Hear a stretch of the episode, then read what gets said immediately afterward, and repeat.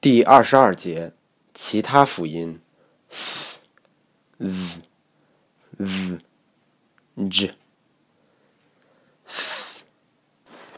z，这两个辅音是许多中国的英语老师反复强调的，但通常强调的并不一定正确，还是舌尖起始位置问题。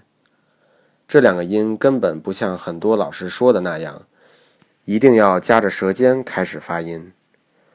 实际上，读 “s” 和 “z” 这两个辅音的时候，舌尖起始位置应该是上排牙齿的内侧就可以了。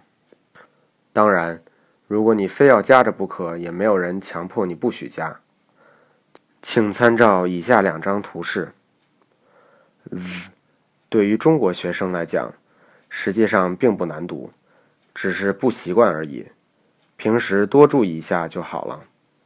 很多学生只不过是矫枉过正，读 z 的时候把下嘴唇回收的太多，以至于整个上排牙齿全都露出来，当然说话费劲了。其实上排牙齿的齿尖只需要接触到下嘴唇内侧，只要比嗯多出一个气流阻塞的感觉就好了。J 被很多老师给讲复杂了。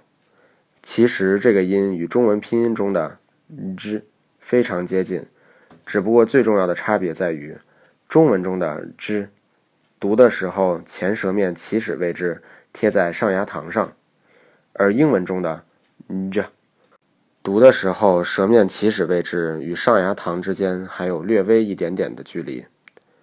另外，英文的 “j”。相对来看，声带振动更加明显一些。只要把 vision 这个词读对了，就说明 v 和 j 都过关了。大不了再多练习一个 revision。同时，请注意练习以下句子中 z 的读音。当然，s 的读音方法使用的是同样的方式。They have a wide field of vision, and, like most grazing animals, they are especially good at detecting movement.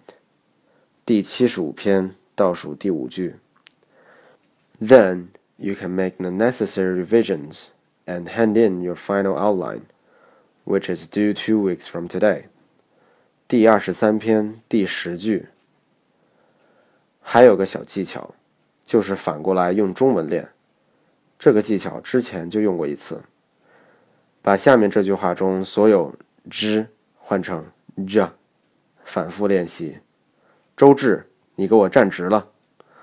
什么时候把这句话说的听起来与老外讲中文一样，那这就算是练对了。